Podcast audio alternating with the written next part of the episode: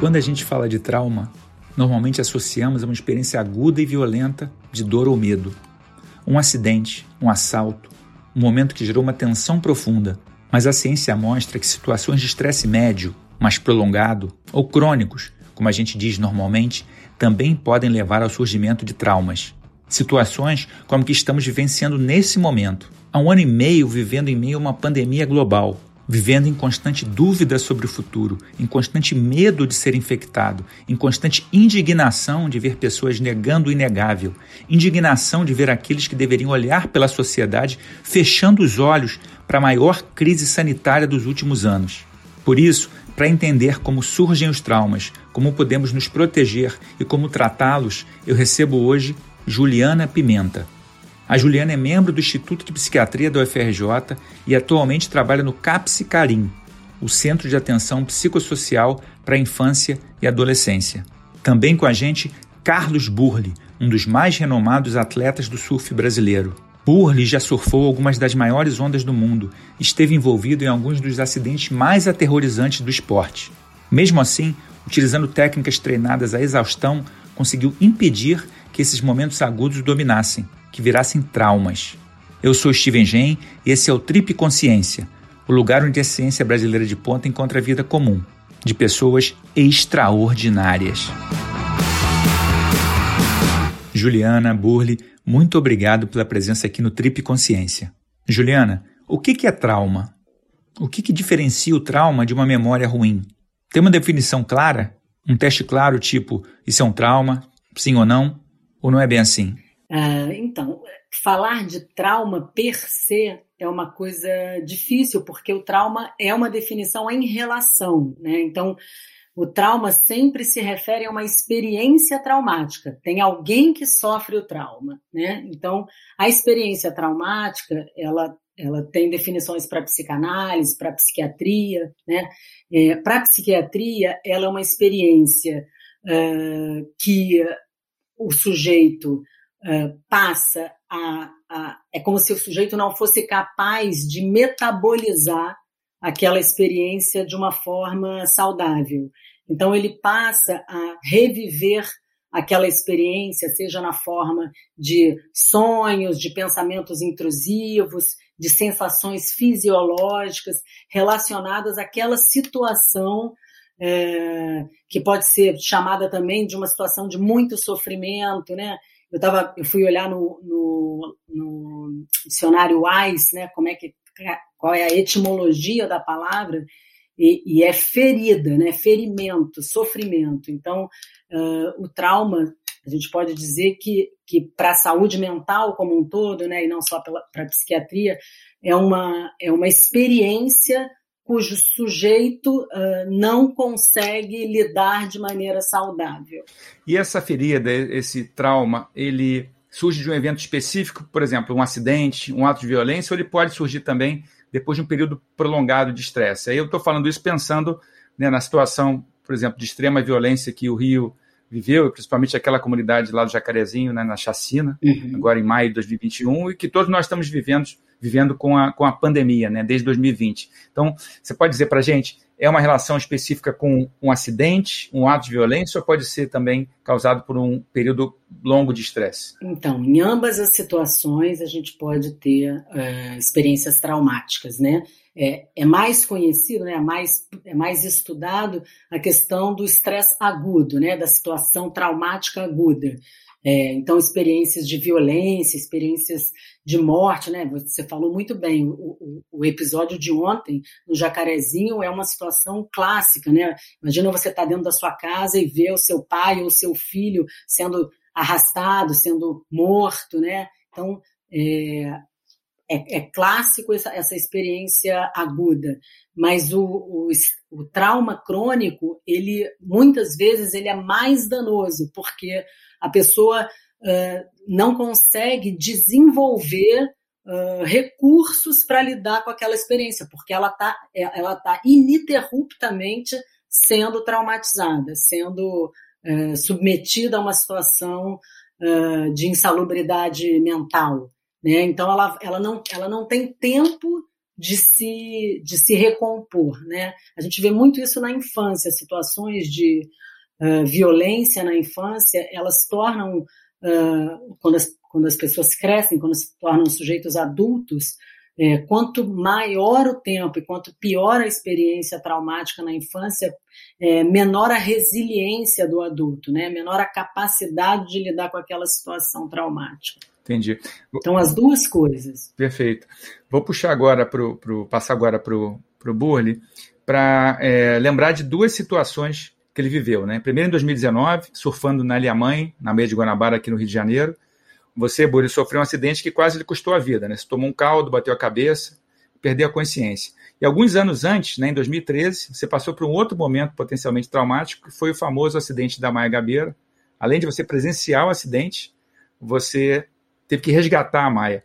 Como é que esses eventos marcaram a sua vida? E se você considera esses eventos dentro da definição que a Juliana deu para gente como, como traumas? Olha só, Stevens, é, foram eventos fortes que tiveram uma relevância muito grande dentro da minha vida e que com certeza alteraram de alguma forma a minha maneira de lidar com situações que são comuns dentro do meu esporte.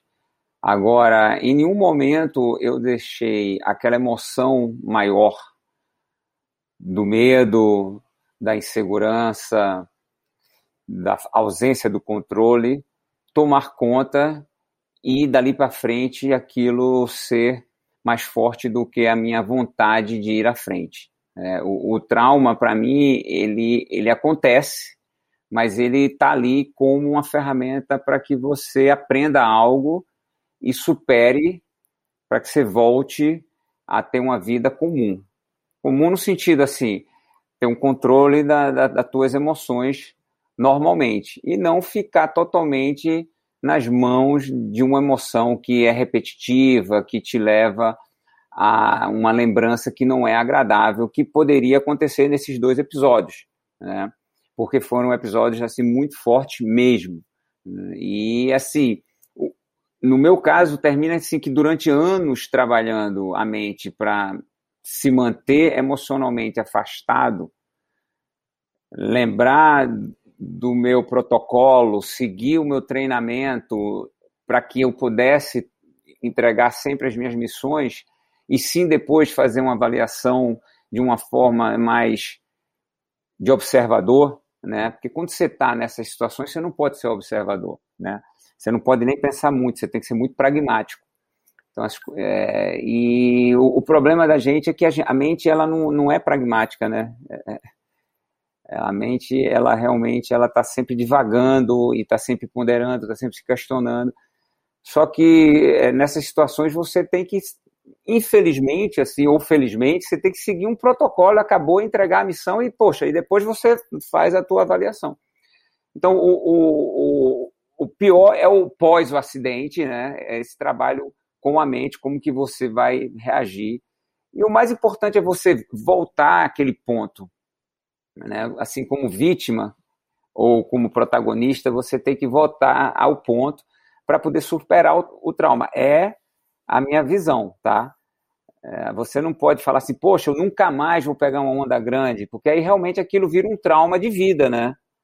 É, ou eu não volto mais naquela praia, né? Assim, cara, assim, talvez eu volte, mas eu, eu gosto até de mentir para a mente, né? Eu falo assim, olha só, é, se tiver uma boa condição eu volto, mas de repente lá dentro eu não volto, entendeu? Mas se você falar não, é, a mente você entende muito através das crianças, né? Tudo que você falar não fica muito forte aquela mensagem para a mente. Então você pode de várias formas emocionais e trabalhando aquele teu trauma para que você possa superar ele da melhor forma possível.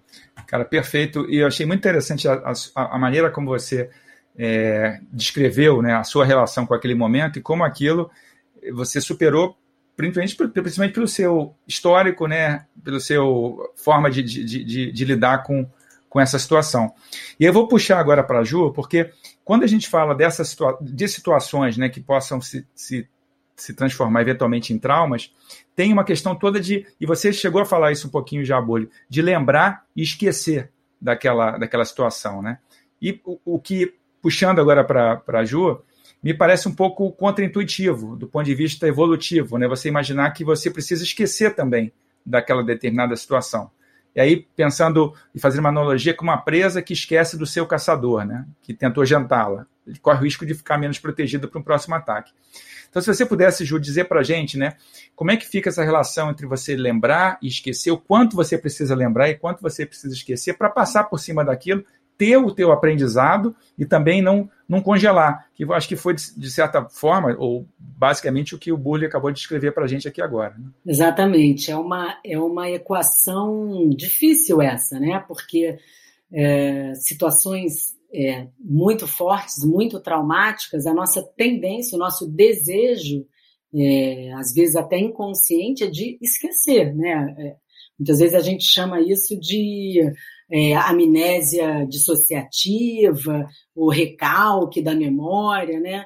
É, que são mecanismos é, de defesa psíquica, né?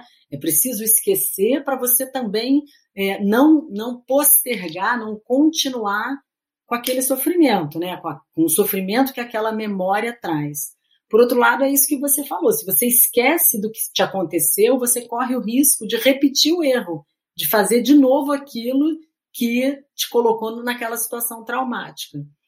É, então, assim, é, o, o, lembrar, muitas vezes, ele também é pós é, esse mecanismo de defesa. Muitas coisas que a gente passa durante a vida que a gente não consegue lembrar, foi, foi a nossa, nossa mente, né, o nosso cérebro, o nosso inconsciente que produziu.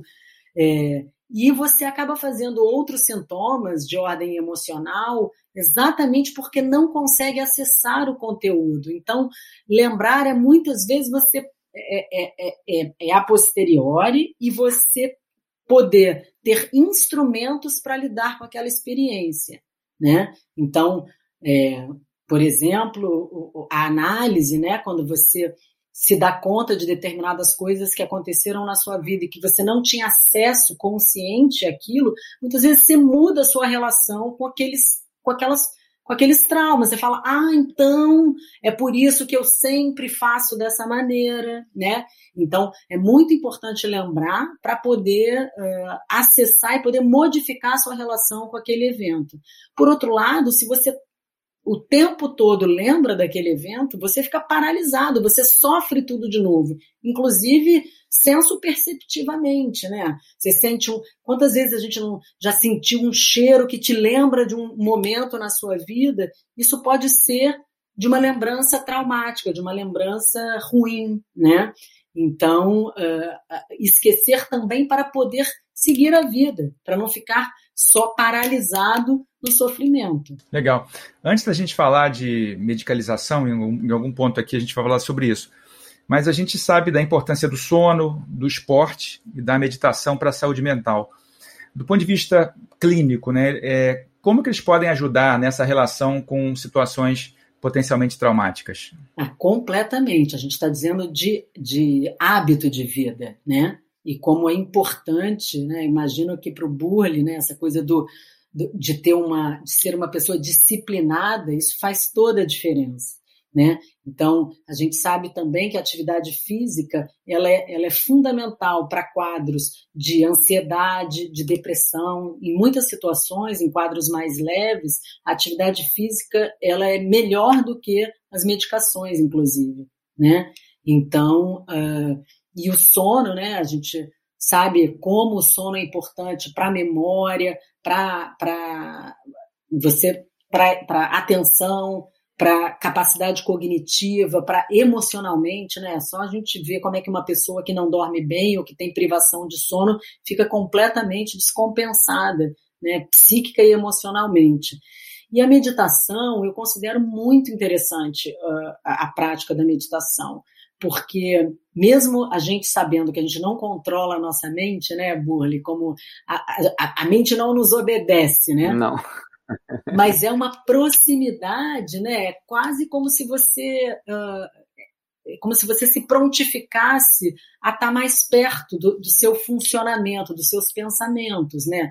Você se coloca de espectador até que você consegue de fato ter um, controle maior do seu pensamento, né? Então, é, eu considero uma ferramenta sensacional. Os meus pacientes que conseguem meditar, é, muitos deles eu consigo tirar a medicação, né? É, conseguem inclusive sair de diagnósticos que muitas vezes são diagnósticos para o resto da vida, né? E você passa a, a, a ter essa intimidade com a mente, uma intimidade com o funcionamento da mente, a ponto de você é, conseguir ter mais controle sobre isso. Né? Perfeito.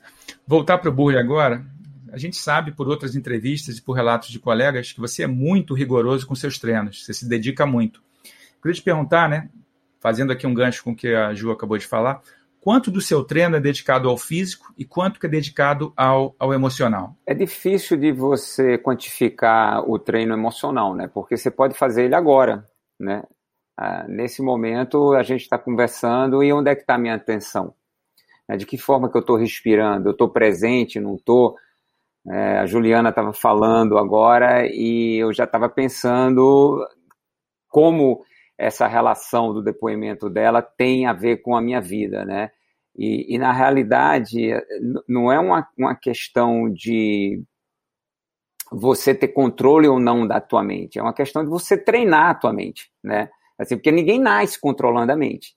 É, o, o, que a gente faz durante a nossa vida toda é aprender a agir de acordo com as situações. E tudo isso nos leva a, entender que o, o, ser humano ele é uma máquina com memória.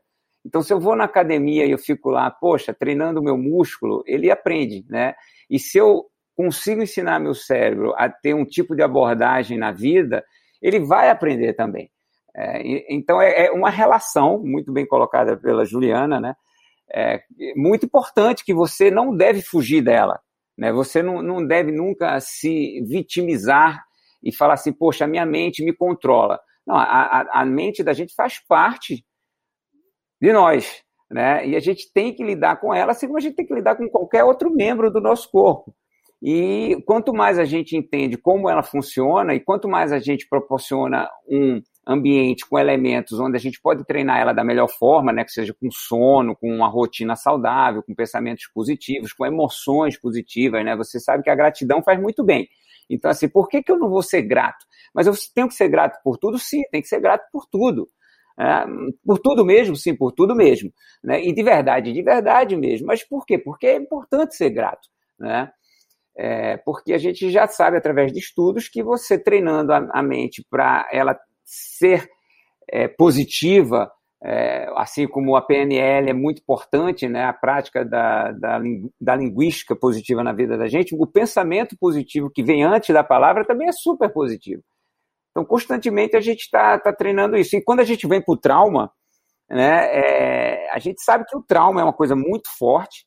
Né, graças a Deus eu nunca tive assim um trauma muito forte, porque eu, eu sempre acho que pode ser pior. Né? Então, assim, ah, já tive traumas fortes, mas pode ser pior, né? Então, assim, é, eu, eu, talvez eu até minta mais uma vez para minha mente, falei, não, tudo bem, isso não foi tanto, né? Porque se eu chegar para ela e assim, overreact, que é geralmente o que acontece com a gente, seres humanos, né? A gente, a gente tem uma tendência muito grande a ser reativos. Então a gente dificilmente para para analisar as nossas emoções e os nossos pensamentos, né? A gente, a gente é muito reativo e o mundo exige isso, né? O mundo, velocidade, reação. O cara manda a bola, você tem que devolver. Pá, você tem que correr rápido, você tem que ser reativo. Pô, o cara comentou na tua, na tua foto, você tem que ir lá que comentar na foto dele. Então, é, então, estimula a gente a filosofar menos, a pensar menos, a absorver menos as coisas com profundidade, a ser mais reativos. Isso é muito ruim, né? Porque a gente está sendo treinado a não entender o cérebro né? a não entender as emoções, a não entender é, quem nós somos de verdade. Não, legal. E enquanto você estava falando, você está com 53 anos, né? Quer dizer, você tem uma carreira muito longa no surf. Essa, essa maneira com que você está pensando agora, ela mudou ao longo da tua carreira? Quer dizer, o quanto dessa forma com que você está enxergando né, a tua carreira, o esporte, o lidar com o esporte mudou. Aí, mais uma vez, em cima da, desse balanço entre emocional e físico, né? Você tem um, um, turning point, um momento em que você fala, poxa, o emocional tem um peso, né? Você não, não chegou a, a, dizer o quanto do peso emocional ele é importante na, no teu treinamento, mas está claro que ele é muito importante pela forma como você descreveu, né? Muito mais. Exato. ele é muito, é, assim, eu só falei sobre ele, né? Eu falei um pouquinho sobre, né? É, principalmente porque eu sou muito magrinho, assim, sou pequenininho, né? Assim, o meu biotipo não é o melhor para ondas grandes, mas é, mais direto à tua pergunta, eu posso dizer assim que, que desde cedo eu sempre tive esse questionamento muito grande pelo autoconhecimento. Né? Eu, eu, gostava, eu gostava muito dessas coisas que é, não estavam na superfície. Até hoje eu sempre gostei né, de entender um pouco mais com, com profundidade o que acontece, não só o, o, que a gente toca, o que a gente consegue ter um contato físico, mas sim o, o que a gente sente e o que é intangível, que para mim é muito mais poderoso do que o, tangível, né? E, e, e, esse questionamento, assim, é, é, ele cai, né? É, é, durante um tempo, assim, ele, ele, é muito verdadeiro e depois ele desaparece, né? Ele desaparece e, e eu, eu perco aquela confiança nas coisas intangíveis porque o mundo tenta me forçar que, o, que a força, que o poder, né, que as aparências são mais importantes. E aí eu, eu, eu caio muitas vezes nessas armadilhas mas, assim, como eu, eu sempre tive isso dentro de mim, eu sinto que eu, eu me afasto da minha essência, começo a me sentir mal e volto para a minha essência. Então, é, não foi um movimento contínuo, né, mas sim um exercício contínuo para que eu tivesse sempre esse questionamento presença, quer dizer, presente, para que eu, eu, começasse a me entender cada vez melhor. Né? Então, é, é sempre aquela pergunta: o que, que eu estou sentindo? Né? O que, que eu estou sentindo? E se eu estou sentindo isso, isso vem de onde? Né? De onde que isso vem? É, e não só fisicamente, né? Porque o atleta tem esse lance muito ligado ao físico. Né? Eu também sou egocêntrico, eu também me preocupo com minha performance física, eu me preocupo com meu look, né? A, a, minha profissão é muito estimulada, né? Através de investimento, de patrocínio, de tudo, quem, quem tem mais força, quem, quem ganha mais eventos. Então eu sempre tive esse conflito, é um conflito muito grande, tá? É, não é uma coisa simples, eu tenho que trabalhar isso muito. É, mas assim, eu tenho esse entendimento que eu não vou chegar em nenhum lugar através do meu físico.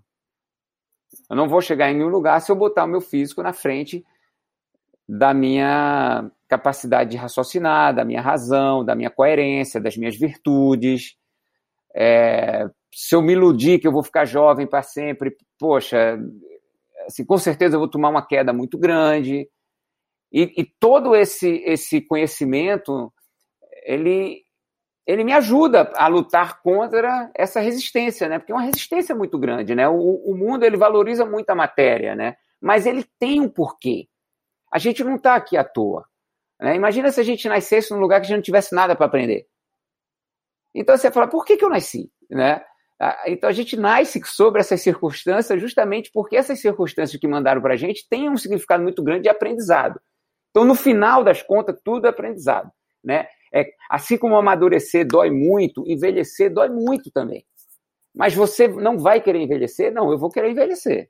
Né? Papai do Céu pergunta para mim se eu, você quer envelhecer? Eu vou falar, Papai do Céu, olha só, eu quero, eu quero morrer um, um maracujá de gaveta, uma ameixa daquela bem enrugada mesmo, mas assim, né, eu quero sim porque eu, eu acredito... Mas a gente quer envelhecer bem, né, Burri? A gente, a gente não quer gente, envelhecer Mas mal, envelhecer né? bem aqui, principalmente, né? Porque a gente vai realmente se olhar no espelho. Ah, eu, eu quero muito envelhecer bem no físico também. Eu, eu, também. eu não quero envelhecer bem só na cabeça, não. Sim, mas olha só, mas invariavelmente o físico vai envelhecer também. Mais rápido que a cabeça. É, né? então assim. Eu, eu te escutando, ah. eu te escutando, eu fico pensando como ele valoriza o mental, né? E eu que sou absolutamente mental, eu só trabalho com mental, né? E eu cada vez valorizo mais o físico. Porque eu acho que quem trabalha muito com mental esquece do corpo. É. E a gente não pode esquecer o corpo. O corpo é, é, o, é, o, é a nossa base, é a nossa matéria é para a gente. casa. É, então. É a casa, é o veículo da experiência, né? Quem Exatamente. É tá aqui? A gente não é a ferramenta que, que conecta com toda essa energia. E quem é que está fazendo a gente estar presente nessa ferramenta? É o nosso corpício. Só que o corpício, a gente, poxa, cai de uma onda, machuca, bate num, num, numa mesa, dói, né? Então, essa, essa, resistência física, né? Esse atrito, que o universo todo é atrito, é, ele é importante para a evolução das coisas. É muito legal. Eu amo a vida, tá? Assim, assim se a gente for conversar, é, filosofar, poxa, eu posso passar aqui a noite toda conversando com vocês, porque eu acho a vida uma coisa fantástica, assim um laboratório de experiências perfeitas para você evoluir e aprender. Né? E, e, se você tiver muito medo, por isso que assim, o trauma é uma coisa que me acende logo aquela luz vermelha. Cuidado, porque o trauma é um medo muito forte, né? Sim. E, e, e cara, assim, geralmente o melhor da vida está além dos nossos medos, né? Então, assim, cuidado com os traumas, vamos, vamos olhar para eles com carinho, sabe? Assim, tratar deles com carinho, mas não superestimar eles. Eles são carentes, mas eles não são demônios, né? Eles só precisam ser entendidos. Precisa aprender com eles, né? É, é interessante, Bolo, que você está falando nitidamente com a, com a voz da experiência, né? E aí eu queria fazer também uma outra menção a uma outra é, um outro papel que você está desenvolvendo, né? Que é o papel de treinador também, né? Você já é referência e líder, como líder, né? Para atletas jovens há muito tempo. Só que você recentemente incorporou oficialmente o papel de treinador.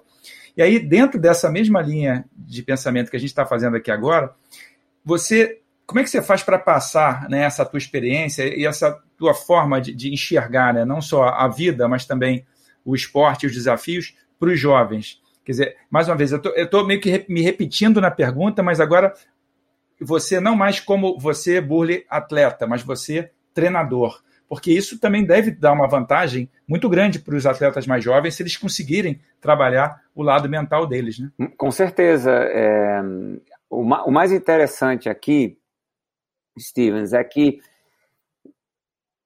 eu, eu tenho que me colocar sempre no lugar da pessoa com quem eu estou interagindo.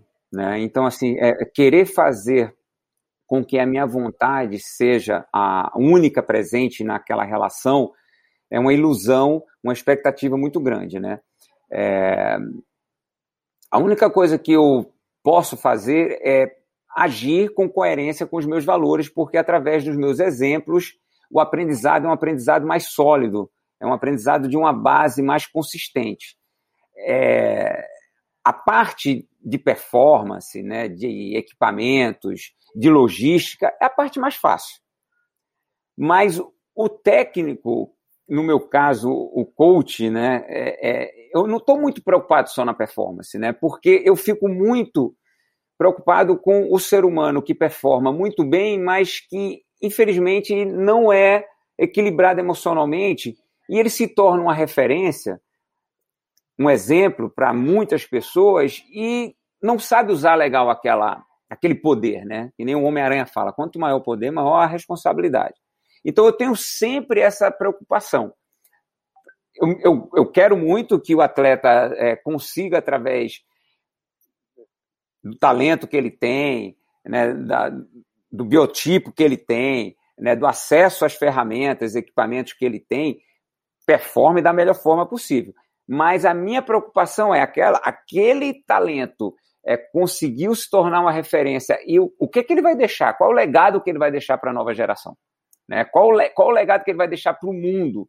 Porque o mundo ele não é sobre urgências, né? ele não é sobre a demanda do nosso ego. O, o mundo é sobre você ser o melhor de você para que você possa brilhar dentro desse universo de seres humanos e relacionamentos que todos nós vivemos. Mas não brilhar como um ego de um super-herói, de um personagem, que está estimulando as pessoas a consumir mais e, e, e, viver uma vida que não é coerente com os valores universais.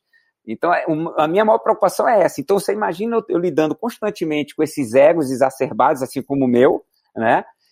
E tentando mostrar, olha só, é, é, tem, tem que ir atrás do equilíbrio, porque, poxa, você, você vai ser uma referência, você vai se tornar uma referência, e, cara, que tipo de valor você vai passar para a nova geração? Né? E, aí, é, é, assim, vocês estão fazendo com que eu me cure, né? Porque eu estou falando de uma coisa que, que para mim é muito importante, tá? Eu não vou chegar aqui e vou ficar falando para vocês, olha, pô, tem que acordar cedo, tem que comer bem, tem que isso e aquilo, todo mundo já sabe disso. Todo mundo tem a dieta perfeita, tem o treinamento perfeito, né? assim, é, para mim isso não existe.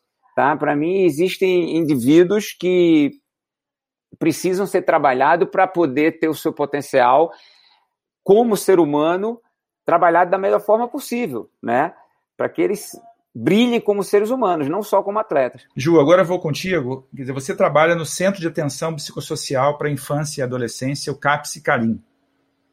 Um evento que tem chance de virar trauma, ele é maior numa, numa, né, na infância e na adolescência, e, em outras palavras, a idade influencia a sua relação com o evento para que ele possa se transformar em trauma? Certamente. Não só a idade, né? Tem muitas outras coisas que influenciam é, numa experiência para ela se tornar traumática, mas a idade, certamente, primeiro porque os traumas na infância é, tem muito essa característica da cronicidade do trauma e duas outras situações que são muito é, específicas da infância é geralmente o trauma ou a violência ela é causada pela pessoa que deveria estar protegendo a criança, né? Então violência é, é, doméstica, violência sexual, né? Essas coisas acontecem dentro de casa geralmente. Então, é, é, é para a criança, é, é, uma construção de sentido muito ambivalente, porque a pessoa que devia estar cuidando dela é quem está impetrando a situação uh, dolorosa de trauma. A outra coisa é que a criança tem muito menos recurso simbólico para lidar com aquela experiência. Né? É, por outro lado, também a resiliência na criança ela é muito maior. É, tem um estudo super interessante, é, até a tese de doutorado da Liliane Villetti, que é uma grande amiga e, e que é desse laboratório, né? tem um laboratório LIMPES, que é o é, Laboratório Integrado de Pesquisa sobre o Estresse, lá do IPUB, é, professor Ivan Figueira, Liliane, William e a Mariana da Luz, são pessoas é, da nossa geração, uh, que trabalham, né, um, é, é, um laboratório de estresse pós-traumático, uma das linhas é de estresse pós-traumático, até a Eliane Volchan participa é, na parte mais experimental, e, e essa, eles, eles pesquisaram uh, 3.800, 3.700 e tantas pessoas na cidade do Rio e de São Paulo e foram separando quais eventos quais seriam os eventos com maior potencial traumático e, e o que era mais protetivo para o conceito de resiliência, que é a capacidade de lidar com a diversidade, né? de, de lidar de forma é, saudável. E o que eles perceberam é que a, a criança que não teve nenhuma situação traumática na infância tem 100% de capacidade de resiliência.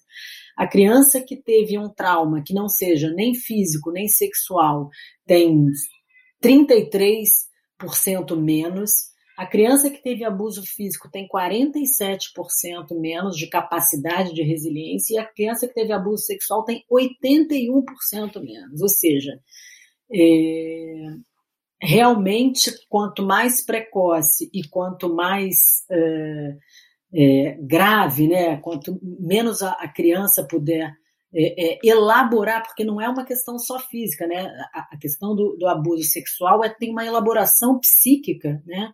Que fica muito difícil, porque não é exatamente só uma dor, né? É uma dor com um cunho uh, psíquico, com uma, uma carga psíquica muito, muito grave, né? Então, nesse sentido, sim. Por outro lado, é isso, né? A gente sabe que as crianças tem muito mais capacidade de, de sobrepujar uma, uma, uma situação traumática aguda, né? É, eu diria que o mais grave é essa relação com o cuidador, né, que está colocada para a infância. Vou continuar contigo, é, agora comentando uma outra atividade que você fez parte durante muito tempo, que é a Clínica do Testemunho do Rio de Janeiro, uhum. que era um projeto de reparação psíquica para as vítimas de violência do Estado na época da ditadura. Como funcionava na prática esse projeto e qual é a importância de falar sobre o trauma, de trocar com pessoas com traumas similares? É, então, esse, esse projeto foi um projeto do Ministério da Justiça na época do governo Dilma. É, é uma, das, uma das frentes da Comissão da Verdade, né, do governo Dilma, uh, em que pessoas que sofreram é, violência de Estado poder, podiam ser atendidas por profissionais de saúde mental uh, para poder tratar de, exatamente dessas situações traumáticas eh, que, que a gente sabe também que são situações transgeracionais. Então, uh, filhos e netos de pessoas que foram presas, torturadas, desaparecidas, sofrem, sofrem tra trauma com essa história, né, com essa vivência. Então, esse, foram dois, uh, dois editais. Eu participei do segundo edital. É, e, e, é uma equipe é, clínica uh, que recebe tanto em atendimentos individuais como em, em atendimentos grupais.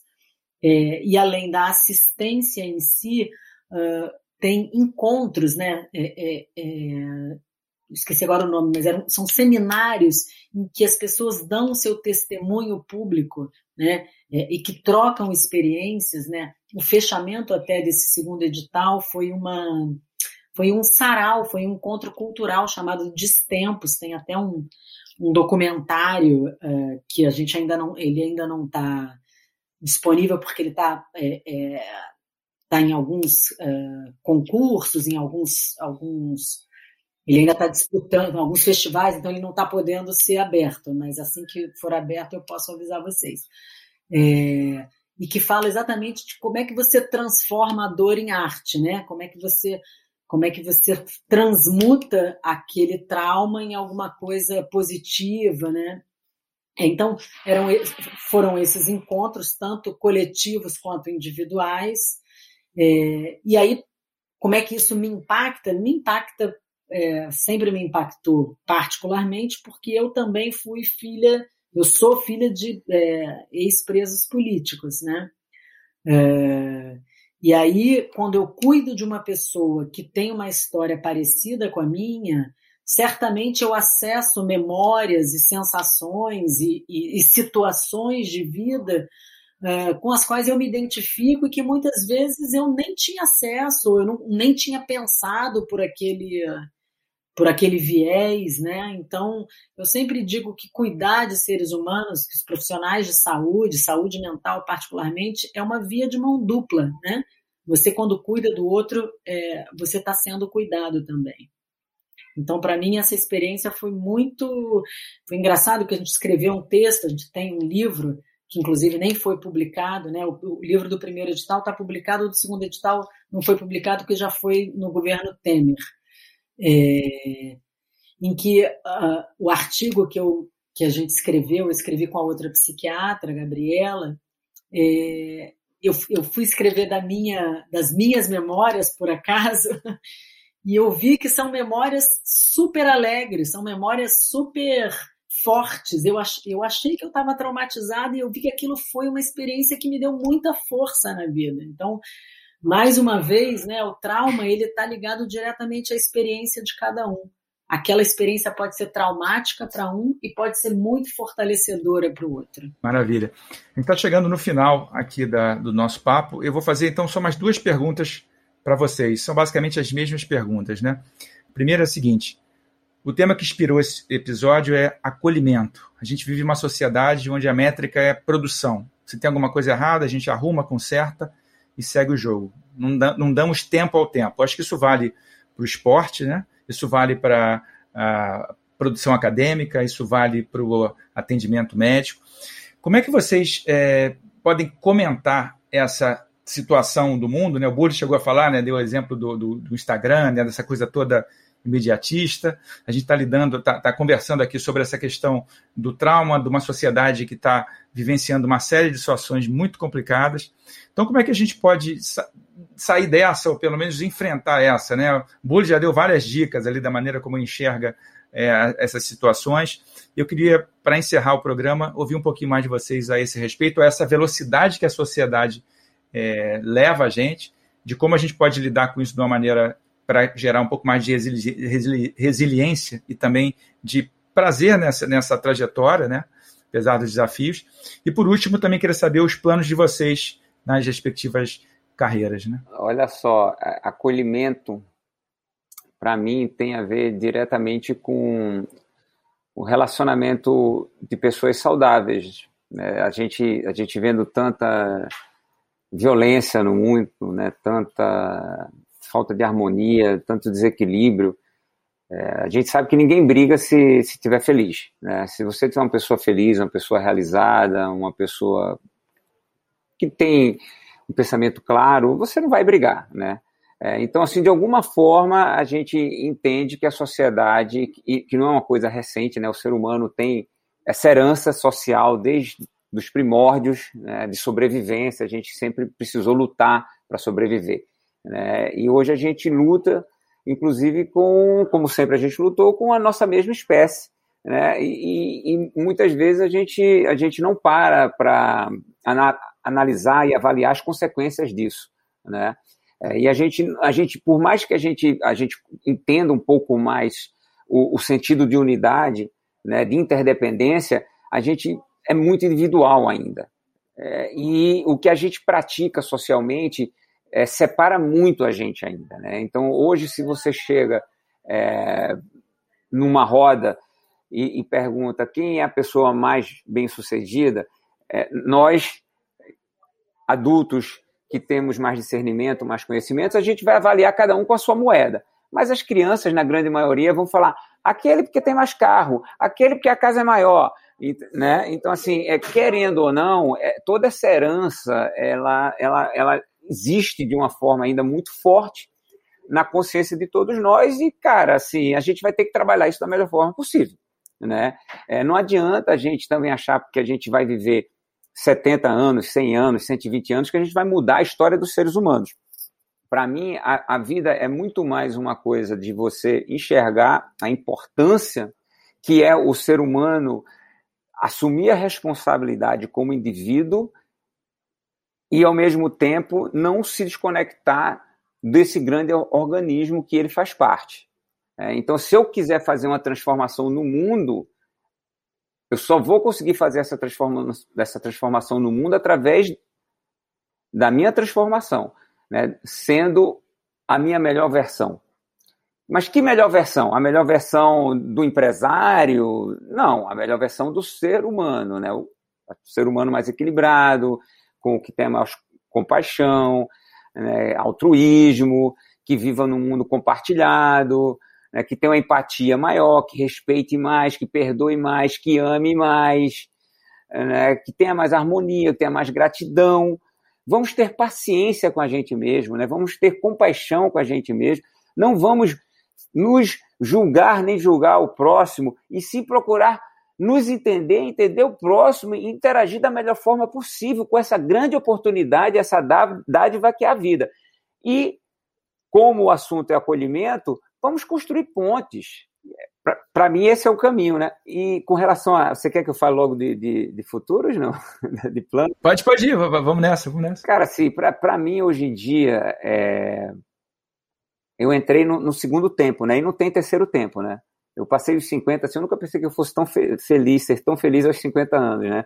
Então, assim, eu fiz 50 anos, eu falei, caramba, poxa, eu acho que eu consegui sobreviver, né? Porque para mim sempre foi aquela, cara, será que eu vou sobreviver? Vida surfista não é fácil, né? Eu comecei lá atrás, era uma, uma imagem super, super ruim do esporte, né? O esporte é, não tinha infraestrutura, uma imagem marginalizada, atrelada a drogas, né? Vagabundos, e hoje a gente está nas Olimpíadas.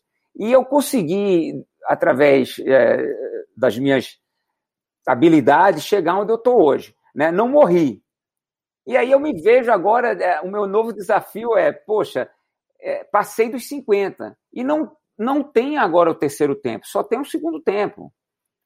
Então, assim, para mim, os planos agora, por mais que eu tenha que viver na matéria, né, que eu tenha que trabalhar, assim como todos nós precisamos trabalhar, né, para pagar estudos e, e educação é, para os nossos filhos e saúde, né, e, e promover um ambiente saudável dentro do meu universo e onde eu tocar, por mais que, que, eu, que a gente precise tudo isso, para mim o meu grande objetivo agora ele é muito mais mental, né? É trabalhar a mente. E, e, e eu tenho uma dificuldade muito grande, porque eu nunca fui treinado para isso. Eu, não sou, eu sou zero acadêmico. Cara, vocês são super acadêmicos, eu sou zero acadêmico, zero. A única coisa que eu, que eu tenho é que eu gosto de ler um pouco, tá? Então, assim, eu gosto de ler. Mas como eu faço muito exercício, eu leio cinco páginas e durmo à noite, né? Eu chego de noite, então assim, mas assim, quem sabe agora daqui para frente, cada vez mais velhinho, com menos energia física, eu tenha mais tempo para ler, desenvolver mais ainda o meu conhecimento. É, então esse é meu objetivo, mas eu não quero deixar de fazer esporte, tá? Eu não quero porque eu adoro essa relação com a natureza, eu amo, né? De paixão. E esse é meu objetivo, assim, daqui para frente é ter uma, uma vida saudável, né? E retribuir ao máximo, é, assim, é, poder retribuir ao máximo, poder deixar um pouco é, da minha experiência, deixar um legado positivo, sabe? É isso que eu quero, cara, assim. É, é, é ter, não quero muito, né? Porque quanto mais você, te, você quer, é, menos você tem, né? Então, assim, é ter uma vida leve realmente.